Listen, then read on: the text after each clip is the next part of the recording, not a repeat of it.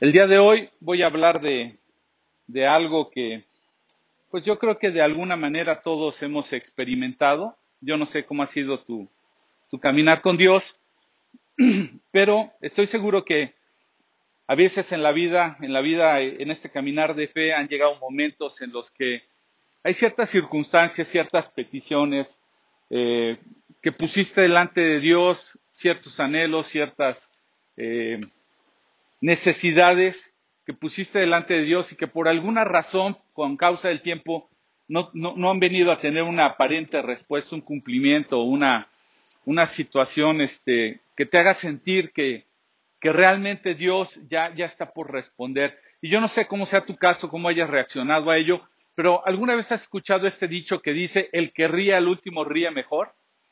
¿Sí? ¿Y qué, qué, qué significa? Cuando escuchas esto, ¿qué entiendes? Cuando, cuando oyes el que ríe al último ríe mejor. ¿Por qué? ¿Cómo? Como tipo venganza, bueno, normalmente lo usamos como tipo venganza, ¿cierto? Pero ¿qué significa?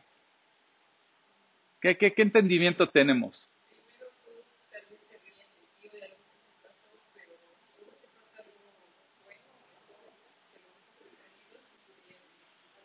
Puede ser que lo que pasa es que el énfasis se lo demos siempre como una revancha, una venganza, pero en realidad, en realidad, lo que debería de reflejar el dicho es que debe de venir satisfacción si sabemos contener, ¿sí?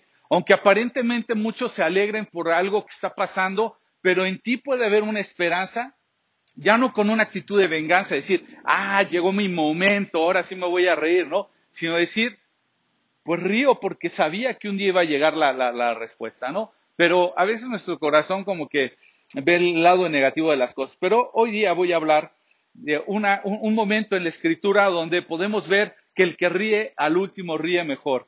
Y esto tiene que ver porque en esta última semana eh, tuve, tuve la, la, experiencia, bueno, tuve la oportunidad de estar conviviendo con, con dos, dos situaciones, ¿no? Por un lado, una persona que por mucho tiempo ha estado buscando la dirección de Dios, la, manifestación de Dios sobre su vida en algún tema específico. Y, ella nos compartía, esta persona nos compartía cómo Dios ha venido construyendo y ha venido trayendo respuesta y se empieza a emocionar de ver cómo está cumpliendo lo que, lo que Dios un día le puso en el corazón y le prometió, cómo está llegando un cumplimiento y podía ver su sonrisa de ver cómo se iba construyendo poco a poco esa, esa manera de reír, ¿no? Sabía que estaba llegando su tiempo. Pero por otro lado también tuve la oportunidad de estar con unas personas que recibieron de parte de Dios algo que tal vez estuvo en su corazón, pero que no imaginaban ni siquiera que estaba por cumplirse. Que de repente llegó a sus vidas y estaban sorprendidas por decir, wow, nunca creí que en este momento fuera, fuera a llegar esta, e, e, e, esto que tanto deseaba. Entonces, como te puedes dar cuenta, las dos cosas pueden suceder. Gente que está expectante de lo que Dios va a hacer y puede hacer, pero por otro lado, gente que ni lo esperaba y de todas maneras Dios bendice. ¿Cuál es la diferencia o cuál es la ventaja entre una y otra? Que el que esté expectante lo disfruta más, construye, digamos que eh, ríe mejor, ¿sabes? El que todo el tiempo esté expectante de lo que Dios hará, va construyendo una sonrisa para poder reír mejor. El otro sí ríe, ajá, pero no ríe como el que está expectante. Y de eso quiero hablar el día de hoy, porque esto tiene que ver con, con que Dios es bueno. No es con que nosotros seamos buenos, con que nosotros esperemos. Lo que te ayuda a tener la postura correcta mientras esperas la bendición de Dios es que puedes ir construyendo tu sonrisa para cuando Dios responde. Esa es la diferencia. El que no espera nada pues sí le arranca una sonrisa, pero es más una sorpresa, diríamos es una sonrisita de nervios.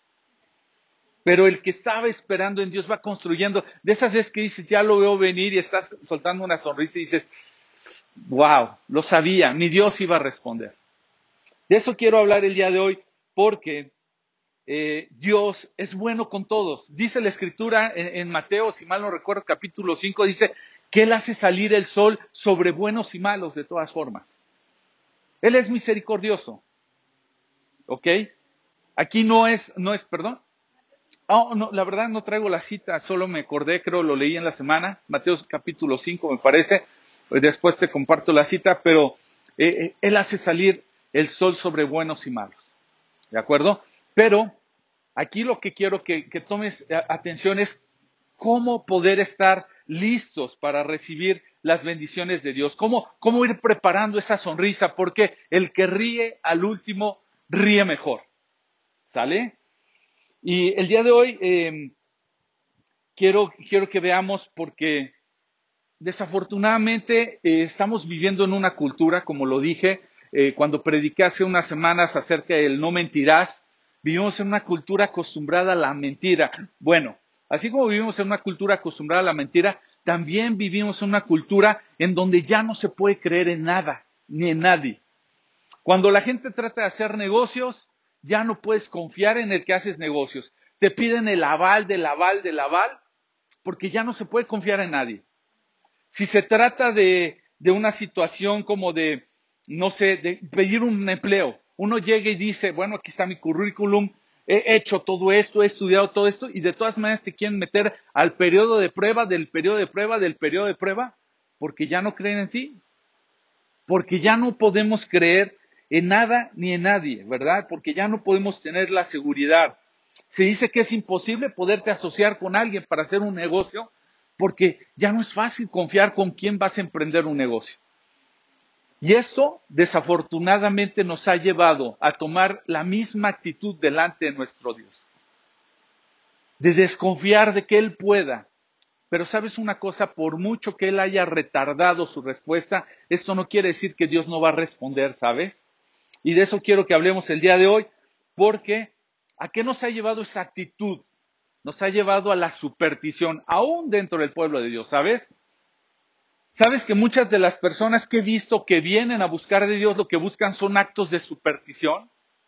Hace no mucho, algunas personas me decían, es que quisiéramos casarnos, como si el día de la ceremonia fuera a, venir una especie de manto milagroso únicamente iba a venir la bendición sobre su matrimonio y entonces iban a ser felices por toda la vida. Cuando en realidad la bendición no la da por sí sola la ceremonia, la da su caminar constante, diario, con Dios. ¿Sí? Personas que vienen y me dicen, oye, ¿puedes presidir una, eh, fiesta de 15 años? Y diriges la fiesta de 15 años y no se vuelven a parar en meses.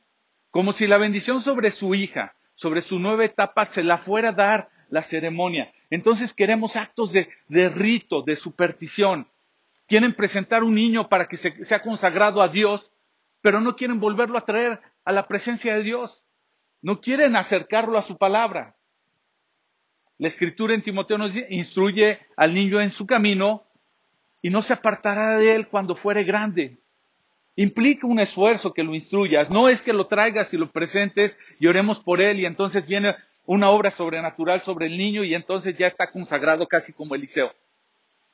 Necesita que lo lleves a la presencia de Dios. Bueno, ¿por qué hablo todo esto de, confiar y no confiar, de reír y no reír? Porque el día de hoy vamos a ver en una de de, los capítulos de la Biblia, en el capítulo 18 de Génesis, si tú estás tomando nota, quiero que vayas al capítulo 18 de Génesis. Ahí viene una de las historias que nos hablan acerca de creer cuando ya no se puede creer y de, y de reír cuando se tiene que reír. ¿Ok? Génesis capítulo 18 voy a basar aquellos que, que, están escuchando el audio, aquellos que están siguiendo la transmisión. Como siempre lo digo, ten tu Biblia a la mano, ten a un lado una libreta. Va a haber citas a donde no vamos a poder ir y pues las puedas anotar para después leerlas, ¿verdad? Génesis capítulo 18 habla de un momento, ¿sí? De donde se está fraguando el cumplimiento. Bueno, el 17, nada más para darte un contexto, el 17 tiene un encuentro de eh, Dios con Abraham y le, y le pide que él se vaya, ¿sí?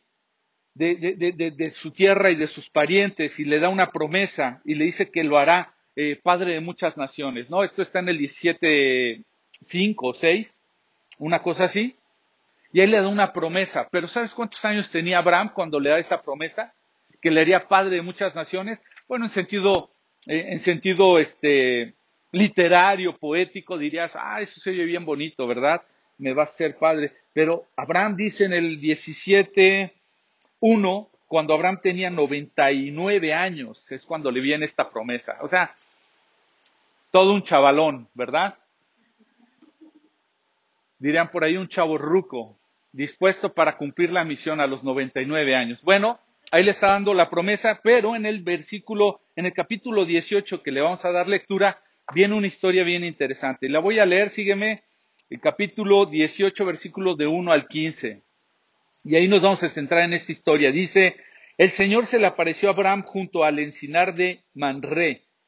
Cuando Abraham estaba sentado en la entrada de su carpa, a la hora más calurosa del día, Abraham alzó la vista y vio a tres hombres de pie cerca de él.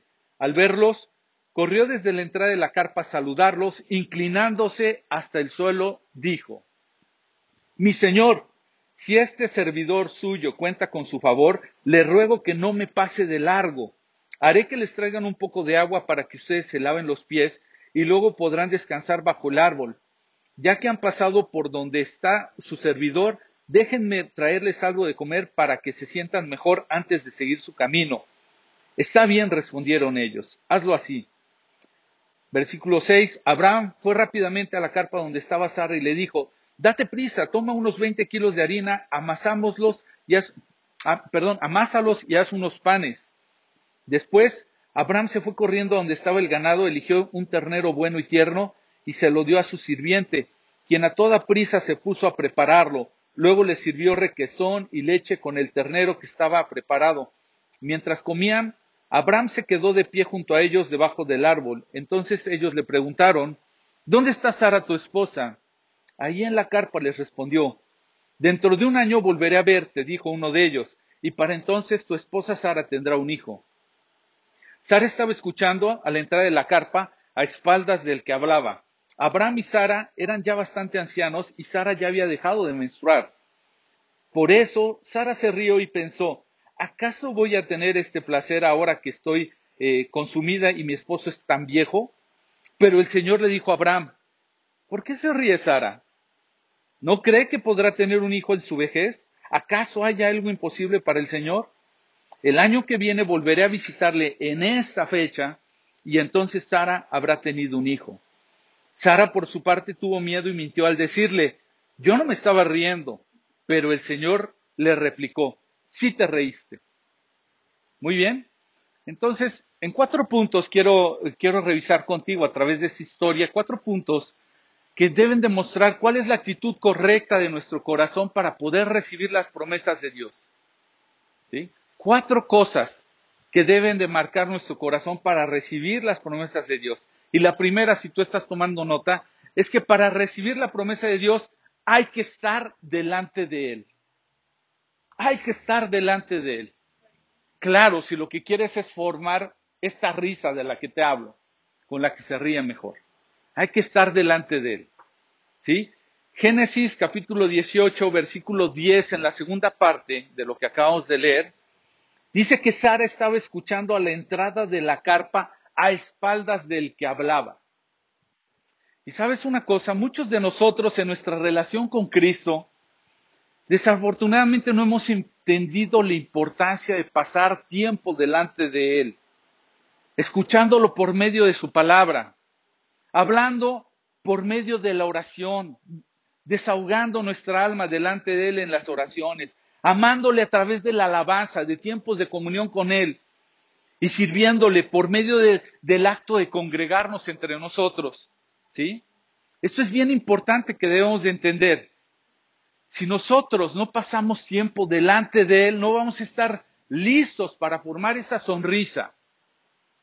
Dios de todas maneras te va a bendecir en una u otra manera. Creas o no en Dios, Dios bendice, como te dije, Él hace salir el sol sobre buenos y malos. Aquí se trata de ir formando un corazón dispuesto a sonreír para cuando Él te bendiga. No para que te tome por sorpresa como nerviosito, así como de, ups, me bendijo, jeje, qué raro. Y, ¿no te ha pasado de repente que sientes como que no merecías la bendición y de repente llega a tu vida y hasta tienes miedo, ay, algo raro va a pasar, no vaya a ser que la vaya a perder. Híjole, no lo quiero casi como que como cuando te encuentras un billete y lo guardas y dices, no lo quiero gastar, no a salir el dueño otra vez, ¿no? ¿No te ha pasado eso? ¿Por qué? Porque tu corazón no está listo, no está formando la, la actitud correcta para recibir la bendición. Te tomas por sorpresa porque no has estado delante de Dios. ¿Sí? Hay personas que de verdad me sorprende cómo es que tenemos problemas o, nos angustian cosas y se la pasan hablando con todos los demás menos con Dios. ¿Sí? Se lo dicen a todo mundo. Gente que ha venido delante de mí me ha dicho, oye, fíjate que me ha pasado, quiero un consejo, etcétera, etcétera. Y lo primero que le pregunto es, ¿ya se lo dijiste a Dios? No, no se lo había dicho. Pues así como me lo dices a mí, ve y díselo a Dios. Dios está esperando, está anhelando que tú se lo digas. Entonces, por eso es que vamos perdiendo la esperanza, ¿sabes? Porque vamos al lugar equivocado, porque no vamos delante de Él. ¿Sí? Porque estamos dispuestos a que otros lo conozcan, pero el que otros lo conozcan, eso no va a cambiar nada, ¿sabes? Sin embargo, el estar delante de Él va a hacer que nuestro corazón esté expectante, esté preparando esa sonrisa para cuando venga la respuesta. Y no como Sara que estaba a espaldas del que hablaba, ¿verdad? Entonces, fíjate que en el Antiguo Testamento, cuando tú lees el Antiguo Testamento, en varias ocasiones el pueblo de Dios acostumbraba a decir una frase, no sé si la recuerdes. Vive Jehová en cuya presencia estoy. ¿La, habías oído alguna vez leyendo la escritura? Y esta expresión, sabes que que en verdad estas personas no solamente no estaban usando en vano el nombre de Dios, sino que además en realidad estaban declarando que vivían en la presencia de Dios. Vivían en la presencia de Dios. ¿Ok? Viva Jehová. Ellos confiaban, declaraban que Dios estaba vivo, estaba presente, pero además declaraban en cuya presencia estoy. Yo no sé si pudiéramos decir lo mismo hoy día, tú y yo. El Salmo 16, 11 dice, me has dado a conocer la senda de la vida, me llenarás de alegría en tu presencia y de dicha eterna a tu derecha. En otra versión, en la versión 60, dice, eh, dice, me mostrarás las sendas de la vida, en tu presencia hay plenitud de gozo. Tú y yo no desarrollamos plenitud de gozo. ¿Sabes qué es algo pleno? Es algo completo, que no le falta nada. ¿Sí? En tu presencia hay plenitud de gozo. ¿Quieres un gozo completo, que no le falte un pedacito? Tienes que ir a su presencia. Así vas a ir preparando ese corazón dispuesto a sonreír al final cuando llegue la bendición. El Salmo 84, 10 dice, más vale pasar un día en tus atrios que mil fuera de ellos. Un día meditábamos al respecto cuando prediqué acerca de guardarás el día de reposo. ¿Te acuerdas de ese mandamiento? ¿Cuántos realmente estamos guardando un día? No un día para estar latigándote y llenándote de silicio y no, para deleitarte en la presencia de Dios. A veces llega el domingo y estamos viniendo forzados una o dos horas y con problemas porque además ya acabándose eso, yo ya tengo un plan y otro y otro y otro. Pero ninguno de estos planes puede continuar incluyendo a Dios muchas veces. Porque ya, ya tuve mi cuota, ya tuve mi porción, ya dos horas fue suficiente, ya lo cumplí. Vive Jehová en cuya presencia estoy implica que todos los días desees y anheles estar en su presencia, estar delante de Él. No solamente el domingo por dos horas, sino volverte a acordar. Eso se llama venir de visita. ¿Quieres verlo? Necesitamos ir más allá que solo de visita.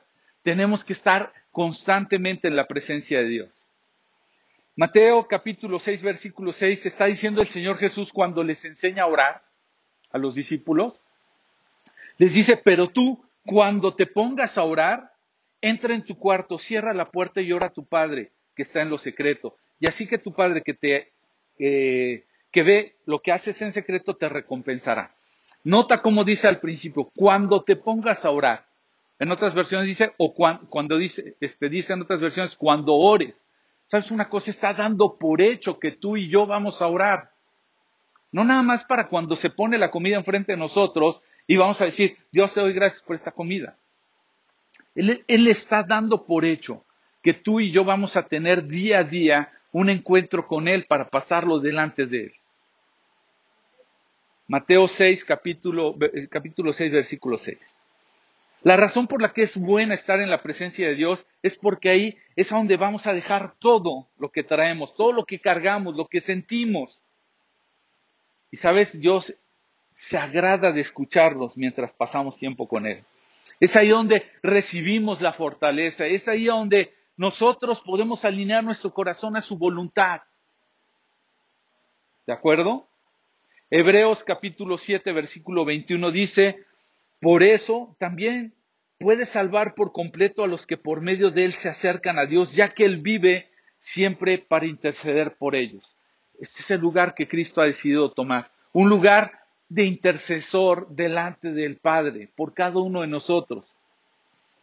¿Sí? Pero nota lo que dice, por eso también puede salvar por completo a los que por medio de él se acercan a Dios.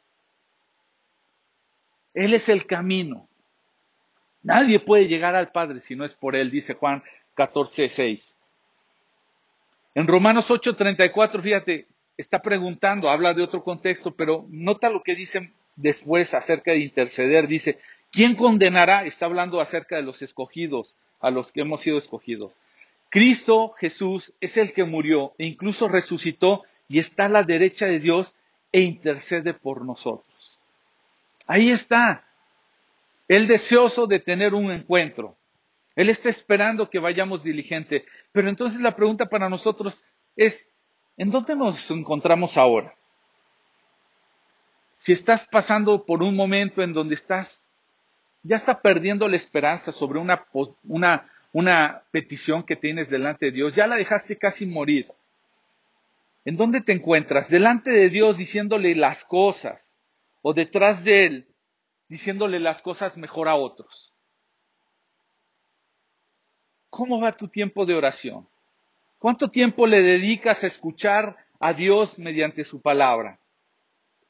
¿Estás pasando tiempos para alabarle durante la semana? ¿Te congregas durante la semana con otros que buscan de Dios? La comunión entre los santos es todos los días de ser posible. En capítulo 2 de Hechos, que no lo voy a leer, dice que todos los días se reunían la iglesia. ¿Sí? Y no quiere decir que todo el tiempo nada más están haciendo cosas que eh, nos vienen a la mente cuando hablamos de iglesia. Es decir, había comunión, había convivencia, había animarse, había orar unos por otros, había, en Hechos 2.42 lo vas a encontrar. Perseveraban juntos en estas cosas, ¿eh? Perseveraban en la doctrina de los apóstoles, en el partimiento del pan, en la comunión, en las oraciones. ¿De acuerdo? Pero ¿dónde está tu vida? ¿Estás delante de Dios o dándole la espalda a Dios? ¿Sabes qué es lo que pasa cuando tú le das la espalda a Dios? Es que tú vas en dirección opuesta. Dios está en un lado y para darle la espalda a Dios es querer caminar en otro. Arrepentimiento significa darse media vuelta e ir en dirección de Dios. El punto número dos, para poder ir formando esa sonrisa que ríe mejor y poder recibir la promesa de Dios, ¿sabes qué hay que hacer? Depender de Él. Dios no necesita ayuda. Y perdóname si te estoy pareciendo muy obvio, muy básico. Pero es increíble que como hijos de Dios lo sabemos, pero no lo hemos vivido. Para recibir la promesa de Dios hay que depender de Él. Fíjate, voy a dar la lectura a lo que sigue, Génesis 18, 11 y 12. Dice, Abraham y Sara ya eran bastante ancianos y Sara ya había dejado de menstruar. Por eso Sara se rió y pensó, ¿acaso voy a tener este placer ahora que estoy consumida y mi esposo es tan viejo? ¿Qué oportunidad tenía Abraham? Ninguna, casi. En lo natural estaba ya fuera de circulación. ¿Qué oportunidad tenía Sara? Ahí nos da una nota, además de decir que ya había dejado de menstruar, eran bastante ancianos. ninguna oportunidad. Y sabes una cosa, cuando uno empieza a conocer cada vez más a Dios, lo primero que se empieza a dar cuenta es que Dios no necesita ayuda. Él quiere que ya no dependas de ti mismo, sino de Él. Eso se llama arrepentimiento de obras muertas. En otras palabras es que entiendas que tú no puedes dar vida a nada de lo que hagas, a menos de que no sea movido por Dios. Vivir una vida con Dios es una vida en donde cada vez dejas de ser tú y empiezas a ser más Él y dejas que Él dirija tus vidas, dirija eh, todo lo que necesitas, batalle por ti,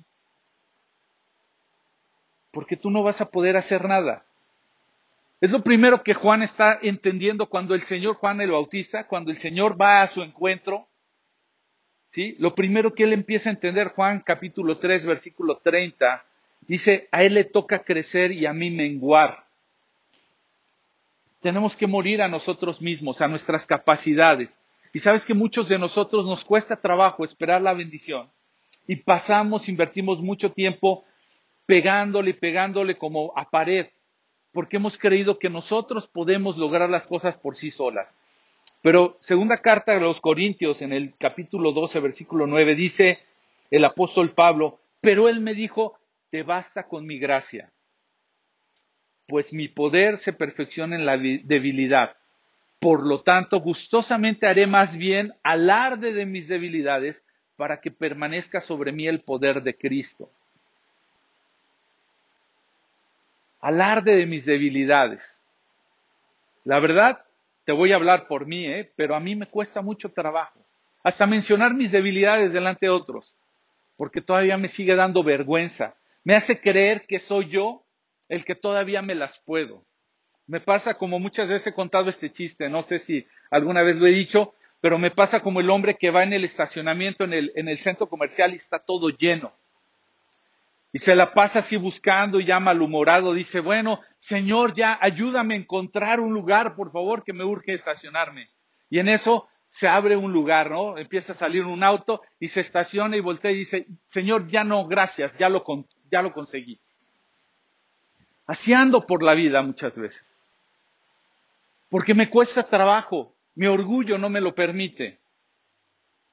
De pronto, de verdad es muy fácil escuchar a personas que todavía no han cambiado y siguen hablando de yo esto, yo lo otro, es que yo, es que yo, es que yo. Pero no hemos entendido que lo que hacemos es gracias a Dios, porque Él es el que nos da la capacidad de hacer las cosas. Abraham y a Sara se las pusieron bien fácil, ya no tenían ni chance, ni cómo se les ocurriera intentar tener un hijo. Pero ¿qué hay de ti y de mí? ¿Estamos dependiendo de Dios en medio de esas circunstancias? Bien valdría la pena hacer un repaso de aquellas cosas en donde estamos atravesando para revisar. No vaya a ser que estamos metiendo nuestras manos, que estamos creyendo que nuestras capacidades, nosotros vamos a hacer que las cosas sucedan. Y cuando venga la respuesta de Dios, ¿le estaremos dando la gloria a Dios? ¿O estaremos siendo como este hombre que dice, ya no, ya no, gracias, ya lo conseguí el lugar, ya tengo mi estacionamiento? El tercer punto, ¿sabes? Para ir construyendo esta sonrisa, para poder recibir la promesa de Dios, hay que tomarlo en serio. Y perdóname que te lo diga con mucha seriedad, pero de verdad, todavía hay que ir más allá y tomarlo en serio. Versículos 13 y 14. Dice, pero el Señor le dijo a Abraham, ¿por qué se ríe Sara? ¿No cree que podrá tener un hijo en su vejez? ¿Acaso hay algo imposible para el Señor? El año que viene volveré a visitarle en esta fecha y para entonces Sara habrá tenido un hijo. Sara se estaba riendo del Señor. Y tal vez tú no parezcas como Sara, pero yo sí. En ocasiones sabes que Dios me ha dado una ligera sospecha de que Él va a hacer las cosas y de repente mi actitud ha sido como de, nah, ¿cómo crees? Nah, Dios, no, no creo. Dentro de mi corazón hay una especie de risa, pero no es la risa que Dios quiere formar conmigo. Es una risa de incredulidades, es que no estoy tomando en serio a Dios. Pero no he entendido que Dios es todopoderoso. Dice aquí 14, ¿acaso hay algo imposible para el Señor? A Dios hay que tomarlo en serio. Cuando Él dijo que lo iba a hacer, lo iba a hacer. Y lo puedas creer o no. ¿Sí? En Hebreos capítulo 11, versículo 6 se está diciendo que dice, en realidad sin fe es imposible agradar a Dios, ya que cualquiera que se acerca a Dios tiene que creer que Él existe y que Él recompensa a los que le buscan. ¿Sabes? Hay muchas personas y, en otra ocasión tuve la oportunidad de predicar acerca de un hombre. Me, sorprendía mucho la actitud que tenía este hombre. Este hombre estaba en un estanque, le llamaban el estanque de Bethesda, nada más 38 años postrado ahí, no más. Imagínate, no una, no una semana, no un año de pandemia encerrado en tu casita, 38 años estancado en el estanque de Bethesda, todos los días ahí, postrado. Es este hombre que le cuesta trabajo ir porque de vez en vez se creía que cuando bajaba un ángel y cuando él entraba, el que entraba primero era sanado. Y llega el Señor Jesús y le hace una pregunta que realmente me sorprendió cuando la leí. Y le dice, ¿quieres ser sano? Yo, en mi, sarcasmo, hubiera dicho, no, estoy tomando unas vacaciones aquí, estoy bien a gusto. Me decidí tomar unas vacaciones de 38 años aquí. O sea, cualquiera diría, ¿cómo se le ocurre preguntarle al Señor Jesús, ¿quiere ser sano? Lo que sucede es que muchas veces, ¿sabes una cosa? Realmente no estamos esperando recibir lo que pedimos. Realmente no nos damos cuenta, pero actuamos como este hombre, que no estamos realmente esperando recibir de Dios porque no lo hemos tomado en serio. En realidad, sin fe es imposible agradar a Dios, ya que cualquiera que se acerca a Dios tiene que creer que Él existe y que Él va a recompensar a los que le buscan. Tú y yo no le buscamos porque ni siquiera tenemos la esperanza de que nos va a recompensar o responder. Si no, te lo aseguro que estaríamos día y noche, día y noche detrás de Él. Fíjate lo que dice Santiago en la carta de Santiago con el mismo nombre, capítulo 1, versículos 6 a 8, dice, pero que pida con fe sin dudar, porque quien duda es como las olas del mar, agitadas y llevadas de un lado a otro por el viento. Quien es así, no piense que va a recibir cosa alguna del Señor. Es indeciso, es inconstante en todo lo que hace. No sé qué tan en serio te has tomado el esperar en Dios acerca de una situación, pero Dios sí se lo ha tomado en serio. Dios no habla en vano. Dios es tan serio que no deja que tomen su nombre en vano. Ya hablamos acerca de eso en uno de los mandamientos. Vano, la definición es sin necesidad, sin razón, inútilmente. Dios no es vano ni su nombre, ni su palabra, ni lo que él ha prometido. Isaías capítulo 55 del 10 al 11, fíjate que dice, así como la lluvia y la nieve descienden del cielo y no vuelven allá sin regar antes la tierra y hacerla fecundar y germinar para que dé semilla al que siembra y pan al que come. Así es también la palabra que sale de mi boca, no volverá a mí vacía, sino que hará todo lo que yo deseo que cumpla con mis propósitos. Tarde o temprano Dios va a cumplir su voluntad sobre tu vida, sobre mi vida, sobre buenos y malos. La diferencia es cómo vas a estar parado el día que la cumpla, el día que responda. ¿Cuál va a ser tu postura? ¿Va a ser de alguien expectante que lo tome en serio? ¿Va a ser de alguien que está dependiendo de él? ¿Va a ser de alguien que está delante de él? o va a ser de alguien que lo tomó por sorpresa, que le trae, ¡pum!, la bendición. ¡Ay, ay, híjole, no me lo esperaba! Todo nerviosillo. Hebreos 6:12 dice, no sean perezosos. Más bien, imiten a quienes por su fe y paciencia heredan las promesas. ¿Quieres heredar las promesas? Imita a los que por su fe y paciencia las heredan. ¿Cómo estás tomando a Dios? ¿En serio? ¿O acaso lo único que te interesan son las bendiciones, pero no Él? El último punto, con esto voy a terminar. Es bien interesante porque para recibir las promesas de Dios, para que puedas reír, como dice, el que ríe el último ríe mejor. Hay que creerle y no engañarnos. ¿Cómo es esto, Luis? Creerle y no engañarnos. Génesis capítulo 18 y al 15, 18, 15 dice, Sara por su parte tuvo miedo y mintió al decirle, yo no me estaba riendo. Pero el Señor le replicó, sí te reíste. Y sabes que muchos de nosotros por lo regular estamos esperando en Dios, pero la verdad es que ya no creemos que las cosas van a suceder. Como que no tenemos esperanza, ¿sabes? Como que de alguna forma nos empezamos a engañar. Como que sí espero, pero no espero. Yo mismo empiezo a mentirme, ¿verdad? Creemos que también podemos de paso engañar a Dios. No, no, sí estoy esperando en ti. Yo sé que vas a responder, pero la verdad es que mi corazón ya no está preparado para, para recibir la bendición de Dios. Las promesas de Dios son sí en Cristo. Dios le prometió eso a Abraham y él no se iba a valer de las circunstancias, ni de las capacidades, ni de incluso si estaban esperando o no, él lo iba a hacer. Porque sabes una cosa, las promesas de Dios son sí en Cristo.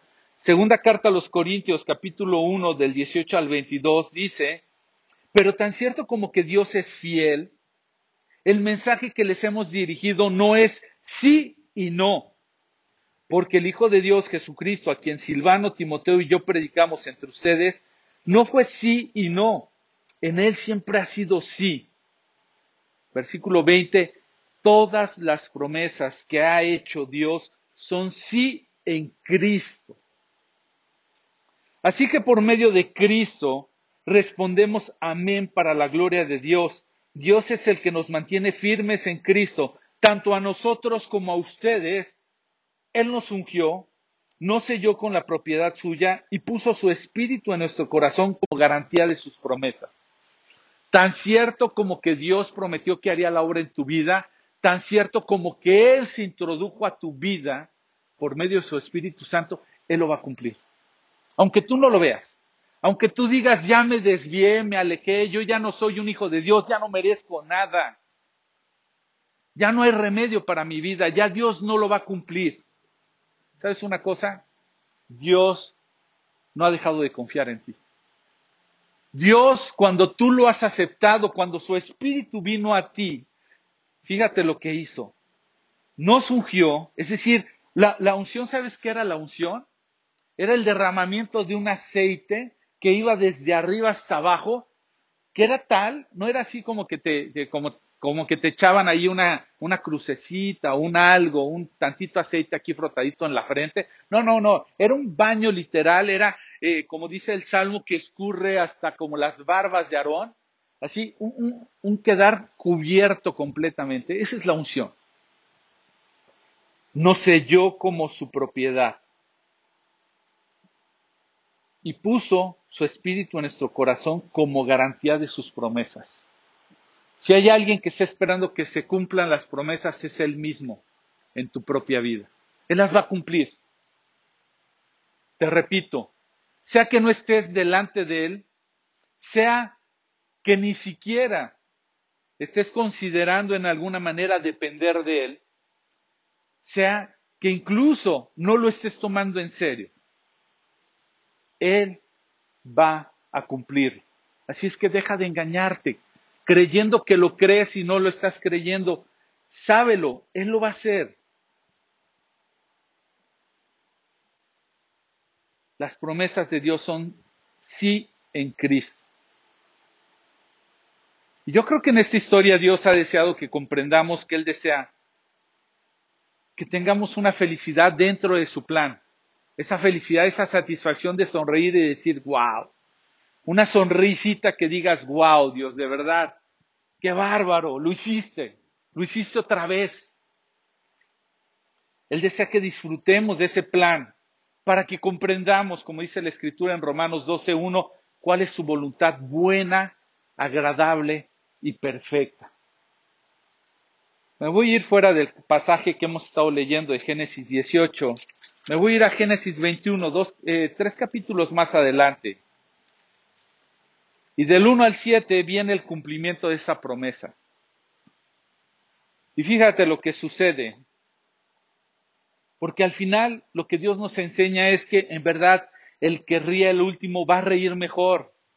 Es decir, si fuiste construyendo al paso del tiempo, al recibir la bendición y la esperanza de Dios, esa sonrisa vas a reír mejor. Versículo 1, capítulo 21 de Génesis dice, tal como el Señor lo había dicho, se ocupó de Sara y cumplió la promesa que le había hecho. Sara quedó embarazada y le dio un hijo a Abraham en su vejez. Esto sucedió en el tiempo anunciado por Dios. Al hijo que Sara le dio, Abraham le puso por nombre Isaac. Cuando su hijo Isaac cumplió ocho días de nacido, Abraham lo circuncidó tal como Dios se lo había ordenado. Abraham ya tenía cien años cuando nació su hijo Isaac. Sara dijo entonces, Dios me ha hecho reír. Y todos los que se enteren de que he tenido un hijo, se reirán conmigo. ¿Quién le hubiera dicho a Abraham que Sara amamantaría hijos? Sin embargo, le ha dado un hijo en su vejez. ¿Te das cuenta? Dios me ha hecho reír. Isaac se deriva del término hebreo yesek o algo así, perdóname, que significa aquel con el que Dios reirá. Repito, si realmente quieres ser de aquellos que prefieres ir construyendo una sonrisa con Dios para reír mejor, necesitas tener la actitud correcta en el corazón para recibir su bendición. Si no, de todas maneras Dios bendice, porque Él es bueno, porque para siempre es su misericordia.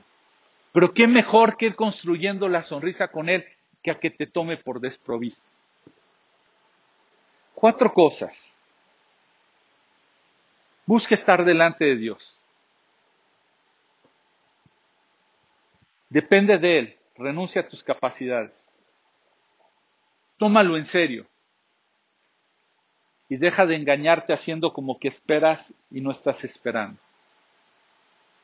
Si caminas, si camino, a través de estas cuatro cosas, te lo aseguro que se va a ir construyendo una sonrisa tan grande que aun cuando no haya llegado la bendición y la promesa de Dios, ¿sabes qué va a pasar? La gente no va a entender qué pasa en tu vida. La gente va a voltear a verte y va a decir, ¿por qué estás tan feliz? Las cosas no están tan bien como, no, no, no, es que no sabes la bendición que voy a recibir de parte de Dios. Le estoy saboreando desde ahora. Va a haber una sonrisa que vas a reflejar a donde quiera que vayas, de tal manera que la gente va a decir, yo quiero esa sonrisa. Yo no sé qué está pasando en tu vida, yo la veo igual, pero yo quiero esa misma sonrisa. Y entonces tú vas a poder llevarlo aquel que construye las sonrisas porque él es el que el que quiere reír contigo. El que ríe el último ríe mejor, ¿sabes? Gracias a todos los que nos acompañaron. Dios les bendiga. Este, comparte la transmisión, comparte el audio si tú lo recibiste. Eh, Paseo de Varsovia, 227. Eh, en Tejeda, si tienes algún familiar o amigo, invítalo, eh, que se reúne con nosotros. si no, sigue la transmisión el domingo, dos y media más o menos. Comparte, no te quedes con la bendición, Dios te bendiga. Y en cuanto a nosotros,